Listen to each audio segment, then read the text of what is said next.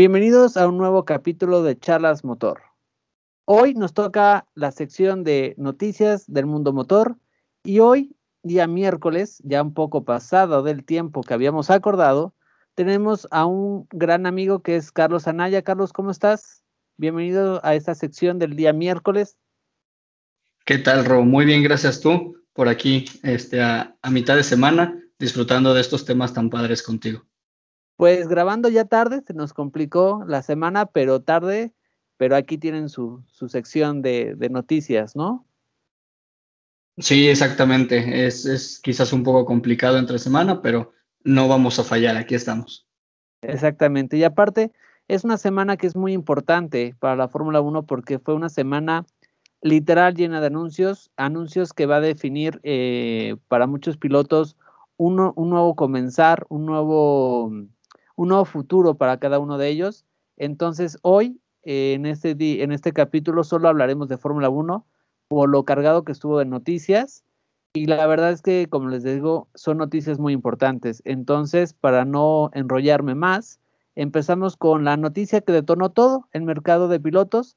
Una las noticias que ya lo comentábamos en la sección de chismógrafo de la Fórmula 1 el miércoles pasado, que la verdad es que todas esas noticias que hace una semana eran chismes, pues la verdad es que todas, eh, todas se confirmaron y todas fueron verdad. Entonces, eh, si quieres, eh, mi estimado Carlos, comentar cuál fue esa gran noticia que fue, pues, la mano que literal hizo que todo los dominó que estaban paraditos se fueran cayendo poco a poquito. Claro que sí, Ro. Pues fíjense, amigos, obviamente todos los que están cerca de, temas de Fórmula 1 ya lo han de saber, pero la noticia que detonó todo lo que fue saliendo durante estos, estos últimos siete, ocho días fue oficialmente el retiro de Kimi Räikkönen de la Fórmula 1, que nunca ha dicho, al menos hasta ahora, que se retire de las carreras o del mundo motor en general. Lo único es que ya se retira de, la Fórmula 1 y pues obviamente es un legado interesantísimo el de, el de Kimi. Kimi es un grande, eh, corrió con varios equipos, varias escuderías, fue campeón del mundo, eh, ahí tuvo su, también su coronita en 2007 con Ferrari y algo interesante de él es, tiene un apodo muy, característico. Le decimos o le dicen todas las personas que están cerca del medio el hombre de hielo o el Iceman, porque su forma de, contestar o su forma de, ya sea incluso en las entrevistas o con los fans o este, con su mismo equipo, siempre es muy seco, muy cortante y no porque sea prepotente ni grosero, que eso es bien curioso de él, es su forma de ser y es muy directo, muy cortante, muy seco, muy cerrado, pero al mismo tiempo es algo que lo ha llevado a ser famoso incluso por eso, ¿no? Pero realmente, bueno, Kimi es un piloto increíble, lo ha sido durante todos los años que lo tuvimos, eh, que lo pudimos disfrutar en Fórmula 1 y oficialmente avisó o salió ya la noticia que se retira de la categoría al terminar esta temporada 2021. Y esto dio paso para muchos movimientos que estaban atorados en el mercado de pilotos.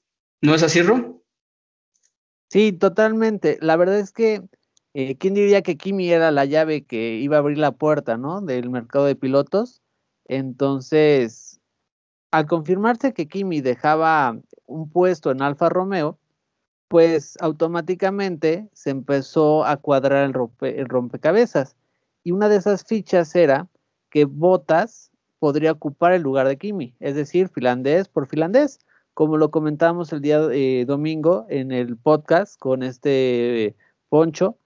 Y Poncho nos preguntaba, oigan, ¿cómo ven que un finlandés va a reemplazar a un finlandés, no? Y en, eh, ese momento, pues sabíamos que lo de Kimi era, ya un hecho, pero lo de Botas todavía no sabíamos que iba a ser cierto. Yo la verdad, y se los dije el domingo, yo les decía, lo veo difícil, yo veo a Botas más en Williams, o sea, se queda en casa, ya conoce a Williams, eh, viene, viene de Williams. Hay que recordar que él corrió con Felipe Massa y de ahí cuando Nico se retira lo llaman y lo suben a Mercedes. Entonces, yo la verdad, e, ese como chisme que había, yo no lo creía, pero pues amanecimos o iniciamos la semana con esta gran noticia de que Bottas firma por Alfa Romeo. Entonces, ahí hay un algo que todavía podría darnos la sorpresa que es que el movimiento de botas hacia Alfa es porque Alfa montaría motores Mercedes en el 2022. La verdad es que no lo creo. No sé tú qué opines, mi estimado Charlie, pero no. Yo creo que esa parte del rumor no va a ser cierto. Simplemente, pues, eh, Botas encontró en Alfa un, nuevo reto para su carrera y hasta ahí. Me sorprendería mucho que la parte del, del motor Mercedes hacia Alfa Romeo se confirme por todo lo que conlleva, ¿no? Sí, totalmente de acuerdo contigo. Yo sí veo difícil el tema del motor, eh, pues porque mm, Ferrari es, eh, el que básicamente le da los motores desde, pues desde que tengo memoria y realmente pues es una escudería de casa y es escudería italiana. Los italianos son muy celosos de ese tipo de cosas eh, como cultura, no nada más como equipo, ¿no? Entonces, tendría que haber alguna razón de mucho peso y quizás mucho dinero detrás para que realmente Alfa, Alfa Romeo metiera en sus autos un motor Mercedes, eh, lo cual lo veo difícil. Creo que sí, como dices, a lo mejor Bottas está más yendo a un nuevo reto, a un equipo que él ve con crecimiento eh, y quizás eh, también para a lo mejor tener otro tipo de presión mediática que, que a lo mejor él no es muy fan de eso, ¿no? Y en Mercedes pues tenía mucha por este, ser él básicamente el, el escudero o el coequipero de, de Hamilton. Pero fíjate que eso no solamente desató, ahorita que, mencionamos Mercedes, no solamente desató eh, pues saber que Bottas no se iba con Williams, sino con Alfa, pero al final el, hecho de saber que Bottas no renovaba con Mercedes también abrió la puerta para otro anuncio bien interesante. Hace algunas semanas, eh, un joven, Russell, subió una foto en su Instagram lavando su coche, dice que lavando su coche y su coche curiosamente era un Mercedes. Entonces, pues obviamente a partir del anuncio de botas, ahora también se, sabe y se da a conocer como noticia oficial que Russell efectivamente, como todos lo suponíamos, es quien ocupa el lugar que deja botas en Mercedes y queda como escudero y coequipero para eh, Luis Hamilton en 2022. La verdad es que qué larga la hicieron la espera para algo que ya creo que todo el mundo lo teníamos muy visibles. Yo hasta en algún momento ya empecé a dudar. La verdad es que lo hicieron muy cansada. No sé tú qué opinas, Charlie, pero ahora sí Mercedes eh, tuvo muy bien eh, este tema, eh, como diría nuestro buen amigo Poncho, la comunicación estratégica, la, la, hizo muy bien porque, y la verdad es que yo a principio de año estaba muy seguro que Russell iba a acabar en Mercedes pero había destellos que decías, bueno, esto va a hacer que renueven a botas o, qué onda. Entonces, eh, pues va a ser muy también muy interesante el, duelo que va a haber entre ellos, ¿no? Me va a recordar un poquito a lo que era la pareja de Nico contra Lewis, ¿no? Porque siempre cuando estaba Nico e, era una relación pues muy tensa y de mucha competencia. La verdad es que cuando Nico gana eh, el mundial, fue un año muy pesado mentalmente para él y yo no sé ahí qué le puede esperar a Russell con el juego que tiene Lewis y el control mental y la fuerza mental más bien. Entonces, la verdad es que estoy deseando ver cómo Russell empuja a Lewis o viceversa, cómo Lewis saca todavía el potencial que no hemos visto en, en Russell. Entonces, va a estar muy, muy interesante esta pareja de un casi novato, bueno, no es novato, pero casi, y un, y un grande, ¿no? Como es Lewis. La, verdad, eh, bueno, el tema de la comunicación estratégica me parece que ellos sí han sido siempre muy, eh, el, equipo de Mercedes en general siempre ha sido mucho de hacerla cansada o hacer las noticias muy, muy largas y dejarlo, eh, lo que es obvio, lo dejan al final, ¿no? como incluso, no sé si recuerdes, Hamilton cuando firmó para esta campaña. O sea, hasta el último. Prácticamente no estuvo, según ellos, no estuvo confirmado, pero era algo que todo el mundo sabía. No, no podían quedarse sin piloto ni tampoco iban a subir a alguien nuevo así de la nada. Este, en, este caso creo que hicieron algo muy similar. Ya venía mucho tiempo, eh, pues con, con estos destellos muy evidentes de que Bottas no se quedaba, de que Russell se subía al equipo, etcétera y pues bueno, al final se, confirmó. Creo que en esta ocasión no se esperaron tanto porque también sabían que de esto dependían muchas otras noticias y muchos otros movimientos. y porque al final de cuentas esto también ya les da tranquilidad y libertad para enfocarse a desarrollar el auto. Creo que eso es también parte estratégica de, de haber subido a Russell ahí en Mercedes, porque Russell, como bien dices, es un casi novato, pero que tiene muchísimo potencial, tiene unas manos increíbles y hace maravillas con los Williams. Entonces, teniendo de coequipero a Hamilton, no sé para 2023 en adelante, pero cuando menos 2022, yo sí veo a un Russell más como alumno, más como aprendiz, como digamos una esponja absorbiendo todo lo que Hamilton le pueda enseñar. Yo creo que eso es lo que veo en el equipo, no, no tanto una confrontación directa donde Hamilton le pueda jugar un juego mental muy fuerte o muy, eh, no sé, eh, duro a, a, Russell, ¿no? Y realmente así es, como, así es como lo veo. En este caso, para mí, es un, es un gran acierto de Mercedes y aguas, porque esta pareja le va a dar mucha pelea a, a Checo. O sea, si de por sí le, le daba pelea a Botas, yo creo que Russell le va a dar el triple de pelea porque Botas de cierta manera ya estaba en una zona de confort, en una zona incluso de cansancio dentro del equipo, y Russell va a comerse el mundo. Entonces, aguas porque 2022 Checo no la va a tener nada fácil y, y pues vemos que este año no se le ha hecho fácil de cualquier manera.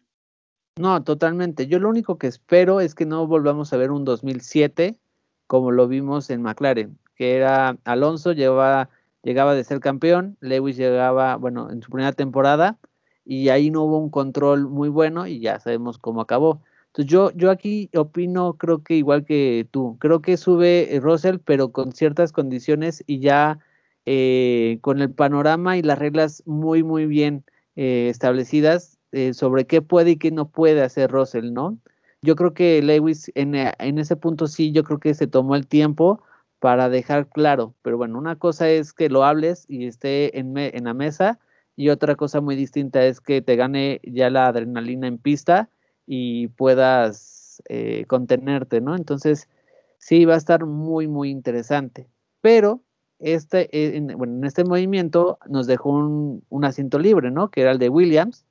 Y ahí todo el mundo, yo no personal también creía que ese eh, asiento, al no ser de, de, botas, pues podría a lo mejor ser de, de Gasly, ¿no? Un, un personaje que ya está muy cansado de Red Bull, hay una confrontación muy abierta entre, entre el doctor y, el buen Gasly, hasta, bueno, últimamente creo que no deja de atacar a Checo, ¿no? No sé eh, si has podido escuchar esas declaraciones, pero Gasly le decía que cómo era posible que habían renovado a Checo, entonces hay una confrontación muy fuerte, pero sorpresa, esa fue otra de las confirmaciones que tuvimos esta semana, ¿no, Charlie?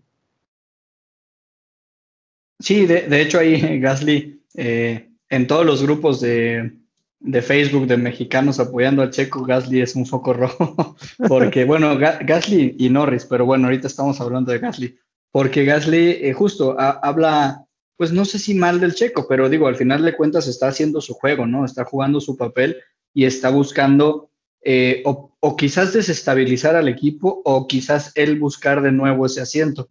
Eh, de cualquier manera, sí se nota que él no está a gusto con que lo hayan bajado a la escudería menor del mismo equipo, ¿no? Porque al final de cuentas todos sabemos que Alfa, Alfa Tauri es la escudería menor o el, el, que antes se llamaba Toro Rosso, ¿no? Que básicamente es el hijo de, de Red Bull. Y como bien mencionas, esto también hizo otro movimiento, porque ahí mismo en, el, en, Red Bull, todo, todo el, eh, bueno, la, la, estrategia que tenían y que a muchos nos parecía interesante o, hasta a lo mejor inesperada, era que cuando subieron a Checo, eh, Albón se quedó dentro del equipo, o sea, sí lo mandaron a otras categorías a manejar y demás, pero no se lo llevaron a otro lado, incluso lo tuvieron ahí como piloto de desarrollo, piloto de pruebas, eh, el mismo Checo en, ciertas publicaciones que ha hecho en redes sociales comenta que le ha aprendido mucho a Albon porque le ha, le ha compartido información del equipo. Entonces, es interesante la nueva noticia porque justamente este piloto, Alexander Albon,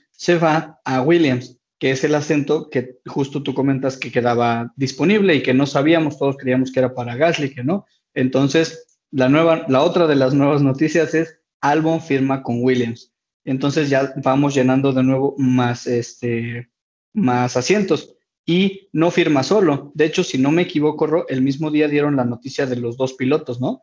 Sí, Latifi también se queda en Williams.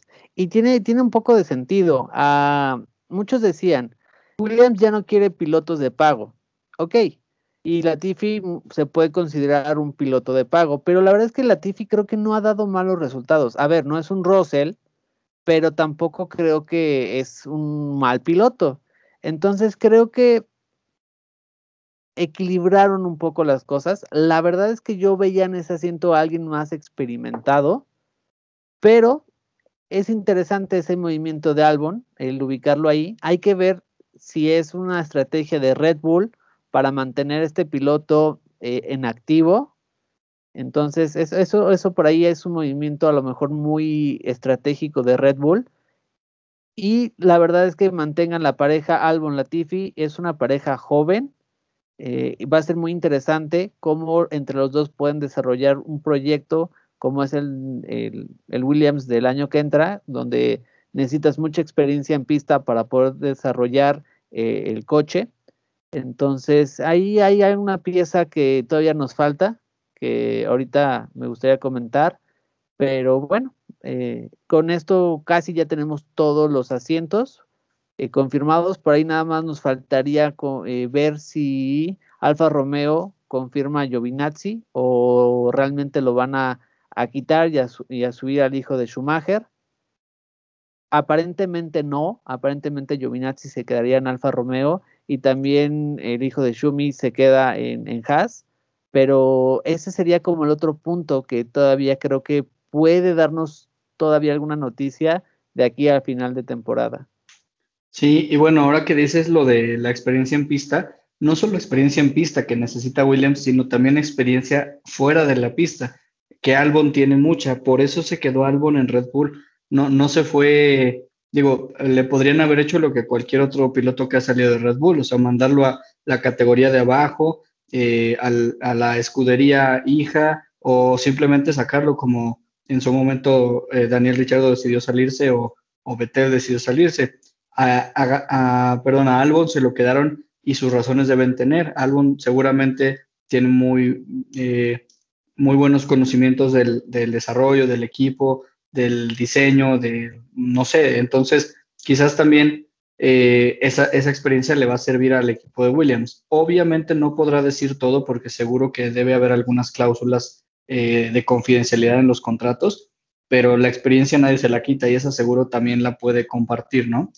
Y este, pues ahí realmente, eh, ahorita que mencionas lo de lo de Alfa Romeo, hay una noticia interesante. Kubica de nuevo va a correr en Monza para suplir a, Kimi y esto eh, lo anunciaron, pero era algo muy obvio, muy evidente y ya esperado, porque como todos saben, Kimi dio positivo un día antes de la carrera de, eh, de Holanda y pues la carrera de Holanda fue el domingo pasado, entonces tienen que cubrir eh, mínimo dos semanas antes de hacerse la siguiente prueba y por lo tanto eh, pues Kimi no está listo de una semana a la otra, ¿no? Entonces sí era como que, digo, algo bastante evidente, bastante esperado, pero lo hicieron oficial el día de, el día de hoy, si no me equivoco, que Kubica corre en Monza junto a, junto a Giovinazzi para cubrir el espacio que deja Kimi por el tema del COVID. Sí, y también tocas un tema importante, los pilotos reservas. Con todo este movimiento, por ejemplo, yo ahí te preguntaría quién se queda como reserva ahora de, Red Bull o como piloto de desarrollo en, el simulador. Ese es otro mercado en paralelo que se va a empezar a dar, que son los pilotos reservas de los equipos. Entonces, por ahí hay nombres importantes que todavía están eh, ahí, como Nico Hulkenberg, que puede, yo no personal pensé que iba a ocupar un asiento eh, para el año que viene. Mm, aparentemente, pues ya, es casi un hecho que no, salvo que nos den una sorpresa a Alfa Romeo, pero ese sería otro mercado que vamos a estar monitoreando, que son los pilotos reservas. Y ya que introduces el tema de Monza, bueno, hay que recordarles que tenemos eh, fecha seguida. Este fin de semana nos toca el Gran Premio de Monza, un gran premio que es único, eh, donde es una pasada ver a todos los aficionados eh, en la pista. es, una pista única pero no hay que perder de vista que es la segunda carrera donde vamos a tener clasificación sprint. Entonces también va a ser un fin de semana muy especial. Y como es un fin de semana especial por ser la pista que es y por ser la segunda carrera de sprint que vamos a tener eh, en el calendario, muchos pilotos y muchos coches o marcas deciden tener decoraciones especiales, como es el caso, eh, como es el caso de Alfa Romeo, que estaría festejando eh, pues ya 111 años de, existencia. Entonces el Alfa Romeo en toda la tapa del motor va a tener una decoración especial eh, simulando la bandera de Italia. la verdad el coche se ve muy, muy, muy, muy bonito y seguramente a partir de mañana que es jueves, que empiezan ya los pilotos a llegar a pista. Vamos a ver también seguramente cascos eh, con decoraciones especiales para la carrera. Y este y también va a haber cuestiones especiales que pueden surgir dentro de esta, de esta pista. Y dentro de estas posibles noticias, eh, estamos cerrando el capítulo de hoy con nuestra sección de chismógrafo, en el cual eh, en la semana salió una noticia donde comentan que posiblemente Mercedes tenga seleccionada a, esta pista, al Gran Premio de Monza, como eh, el lugar posible donde eh, Lewis esté penalizando por estrenar una nueva unidad de potencia. Hay que recordar que pues solo tenemos un límite de motores y si el equipo excede ese límite de motores, pues van a tener que penalizar. En el caso de, la carrera pasada, eh, Red Bull aprovechó la equivocación que tuvo con Checo en clasificación y pues decidieron cambiar todas las eh, partes de la unidad de potencia para aprovechar eh, que pues, ya si, si, este Checo salía desde atrás, pues aprovecharon. Y ahora, en teoría, no está confirmado por Mercedes, es, es una noticia sin confirmar o con la parte oficial del equipo, estaría penalizando por estrenar eh, unidad de potencia. Es interesante que hayan escogido esta, esta pista y sobre todo por un fin de semana que, insisto, es especial porque va a ser la segunda carrera que tiene la clasificación sprint, que ya de hecho tuvimos un podcast ahí especial explicando justamente eh, cómo es el formato de estos fines de semana. Entonces, pues con esta noticia podemos cerrar el podcast del día de hoy. Eh, la verdad es que fue una semana muy interesante. Ya tenemos casi todos los equipos confirmados, eh, quién va a correr en cada equipo. Por ahí nada más como resumen nos hace falta que nos confirmen quién va a ser el compañero de botas en Alfa Romeo. Y pues hay que estar atentos, ¿no, mi estimado Charlie? Sí, bueno, con la Fórmula 1 siempre hay que estar atentos, ¿no? Pero me quiero regresar tantitito a Monza porque dijiste algo que me, que me movió. Y la verdad es que quiero compartirles, yo tuve la oportunidad de ir dos, dos grandes premios seguidos allá en Monza, 2015 y 2016. Este, y bueno, sí es una joya, es una belleza, incluso el parque nacional, el parque es, es precioso. Y este, lo que dijiste que me movió mucho fue ver a los tifosi ver a los aficionados corriendo en la pista. Y te lo juro que yo lo viví, es una locura. Es, es un mar, es un mar impresionante de gente que eh, bueno, yo tenía mi boleto, los dos años lo elegí ahí eh, en la, al final de la peraltada, justo entrando para la, para la recta principal, que es donde está el, el podio. Entonces, es una de las mejores zonas para ver cómo inician los rebases, porque en la peraltada ya traen mucha velocidad, pero también para salir corriendo en el momento que te abren la puerta y pararte lo más cerca del podio posible. Entonces, un gran premio precioso, un lugar increíble que eh, pues sí trae, trae bonitos recuerdos, ¿no? Y lo que dijiste de Mercedes también es bien interesante porque como, como ya cambió Checo y ya penalizó, Mercedes, si de por sí se vio varios segundos atrás Hamilton de Max, eh, precisamente este fin de semana pasado en, en Holanda, con los motores normales, y ahora viene una doble, bueno, no doble fecha, pero eh, corren en sábado y corren en domingo porque esa es la forma en la que se hace la, calificación sprint. Entonces, creo que es una estrategia de Mercedes para decir, bueno, si no nos está dando el motor que tenemos, vamos a de una vez agarrar uno nuevo para ver si con la sprint podemos recuperar lugares. No sé realmente cómo vaya a funcionar eh, el tema de cuándo penalicen, cuándo suban el motor.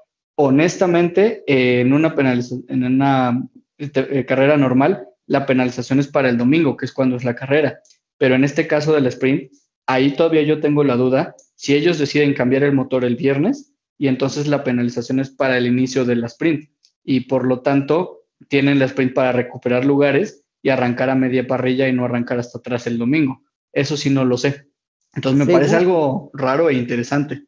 Según yo, Charlie, como la, la clasificación sprint nada más es para dar el lugar de arranque del domingo, sobre esa posición dan eh, la penalización por el cambio de unidad de potencia. Ok, que sería lo lógico, ¿no? Pero bueno, con la Fórmula 1 ya no se sabe con la FIA. No, y menos en esta temporada. Entonces, Exactamente. Pues nada, recordarles, ¿no? Que el viernes hay podcast con nuestro buen amigo Poncho, que nos estará comentando la historia de pues esta gran pista. Entonces, no se pierdan el capítulo de Poncho porque seguramente nos tiene preparado pues un podcast muy especial porque, insisto, y ya lo confirmó Charlie, eh, que tuvo la, fortuna de vivirlo en carne propia, pues tiene historia y es una pista única. Entonces, no se pierdan el capítulo de, de Buen Pocho el día viernes. Nosotros por hoy nos despedimos. Esperemos que haya sido de agrado esta sección del día miércoles, ombligo de semana. Eh, insisto, un poco tarde, pero pues aquí estamos. Eh, después también de, un susto ahí el día martes, para que nos escuchen en otro país, tuvimos un sismo un poco fuerte el día martes en la noche. También eso movió un poco los planes. Pero bueno, aquí, aquí les tenemos eh, la información y pues esperemos que tengan un gran jueves, un gran viernes y un gran fin de semana. Entonces, muchas gracias Charlie por compartir el día de hoy conmigo este espacio y no sé si quieres mandar un saludo ya para despedirnos. No, a ti muchas gracias por invitarme a tu sección, porque realmente la sección de los miércoles es, es, de, es de Roy. Yo en este momento estoy participando como invitado, pero muy padre, siempre un gusto compartir contigo temas que nos gustan a los dos. Gracias a todos los que nos escuchan. No se pierdan a Poncho, como ya dijo Ro.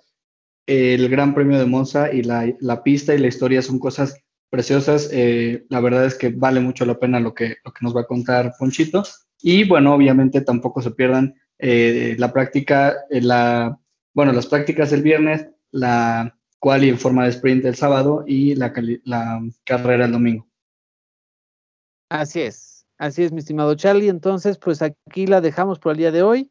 Eh, que tengas buena noche, eh, mi estimado Charlie.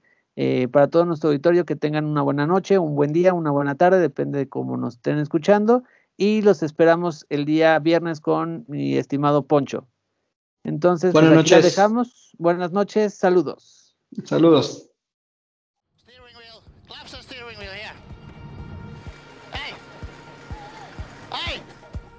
Steering wheel. Somebody tell him to give it to me.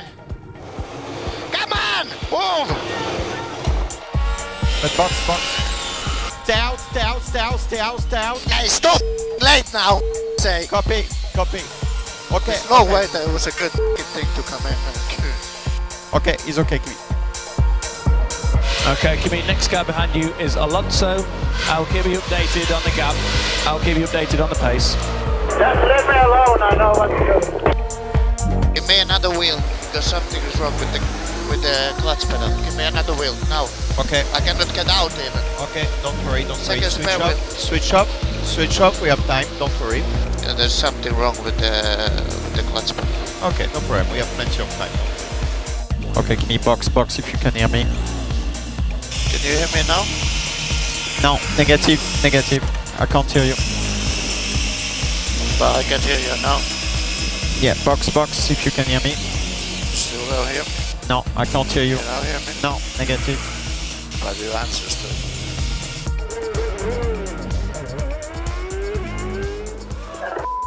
One.